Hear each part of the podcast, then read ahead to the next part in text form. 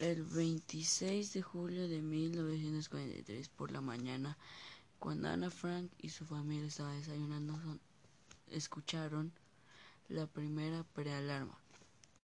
Esa prealarma significa que hay aviones sobrevolando la costa. Después, como a las 2 de la tarde, Ana Frank fue con su hermana Margot y había notado que Margot ya había acabado la tarea. Pero empezaron a sonar las alarmas o las sirenas. Subieron enseguida y escucharon disparos y tuvieron que refugiarse en el pasillo. Después de eso, a la media hora se oyeron menos aviones, pero en toda la casa tuvieron que hacer más deberes. Pero cuando apenas iban a comer, sonó la primera sirena y automáticamente a Ana Frank se le quitó el apetito.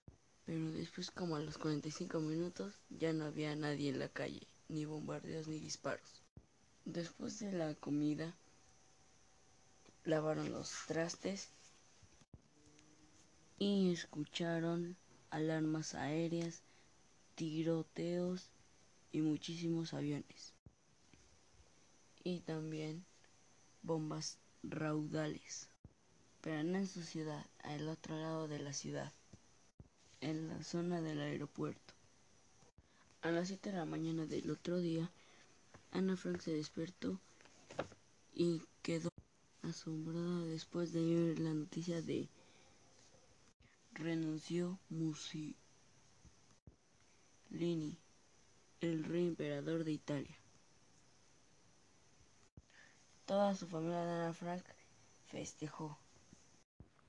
Detrás de la casa de Ana Frank vivían unos señores que siempre escuchaban las noticias. Había múltiples debates sobre la invasión y los bombardeos aéreos, también los discursos y etcétera, etcétera. Ellos siempre hacían exclamaciones como imposible, por el amor de Dios, si todavía no han pasado, ¿a dónde iremos a parar? Todo va viento en popa, estupendo, excelente. Eran muy optimistas y pesimistas también pero sin olvidar sobre todo a los realistas. Ellos manifiestan su opinión con inagotable energía, como suele suceder en todos esos, estos casos.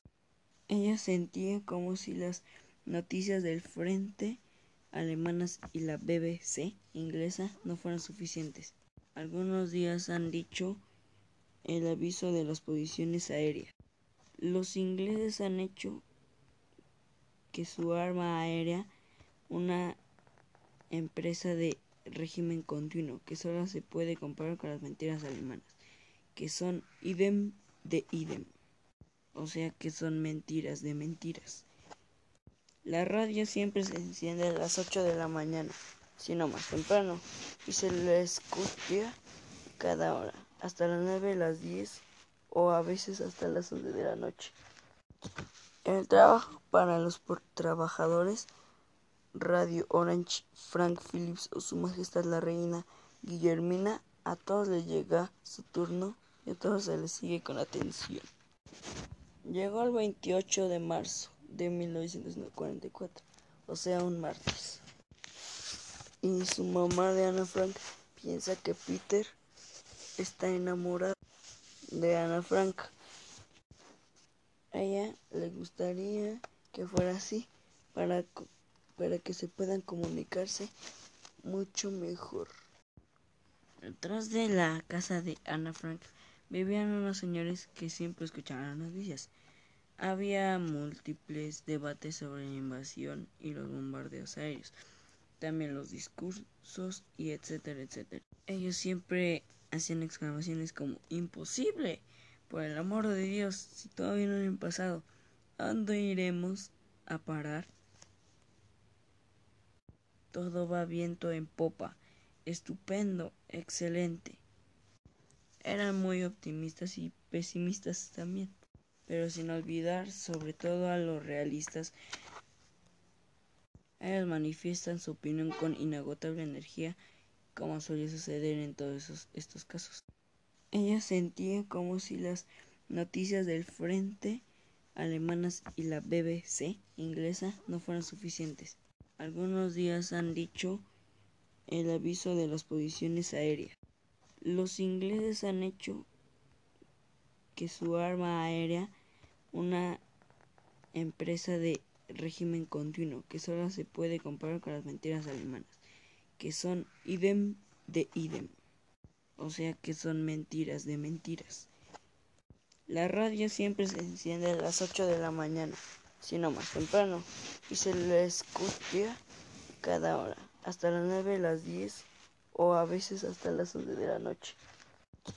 El trabajo para los trabajadores Radio Orange, Frank Phillips o Su Majestad la Reina Guillermina, a todos les llega su turno y a todos se les sigue con atención. Llegó el 28 de marzo de 1944, o sea, un martes. Y su mamá de Ana Frank piensa que Peter está enamorado de Ana Frank. A ella le gustaría que fuera así para, para que se puedan comunicarse mucho mejor. El 26 de julio de 1943 por la mañana, cuando Ana Frank y su familia estaban desayunando, escucharon la primera prealarma. Esa prealarma significa que hay aviones sobrevolando la costa. Después, como a las 2 de la tarde, Ana Frank fue con su hermana Margot y había notado que Margot ya había acabado la tarea. Pero empezaron a sonar las alarmas o las sirenas. Subieron enseguida y escucharon disparos y tuvieron que refugiarse en el pasillo. Después de eso, a la media hora se oyeron menos aviones, pero en toda la casa tuvieron que hacer más deberes. Pero cuando apenas iban a comer, sonó la primera sirena y automáticamente a Ana Frank se le quitó el apetito. Pero después como a los 45 minutos ya no había nadie en la calle ni bombardeos ni disparos. Después de la comida, lavaron los trastes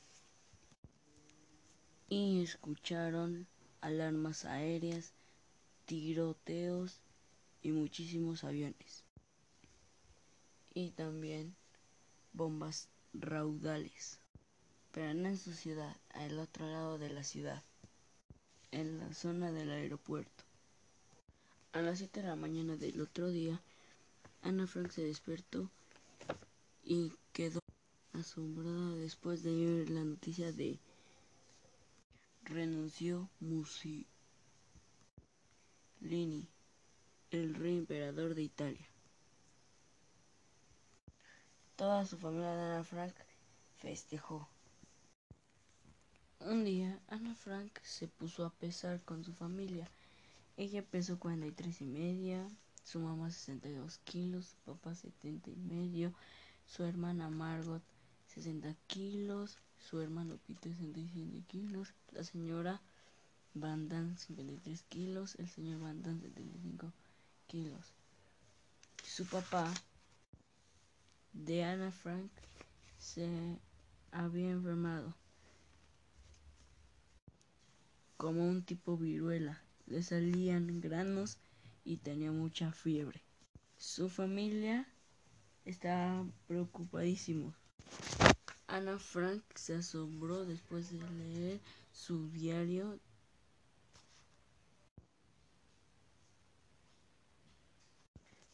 de que alguna vez haya sido tan cándida e ingenua. Ana Frank se enteró que por fin los ingleses habían tenido algunas victorias en África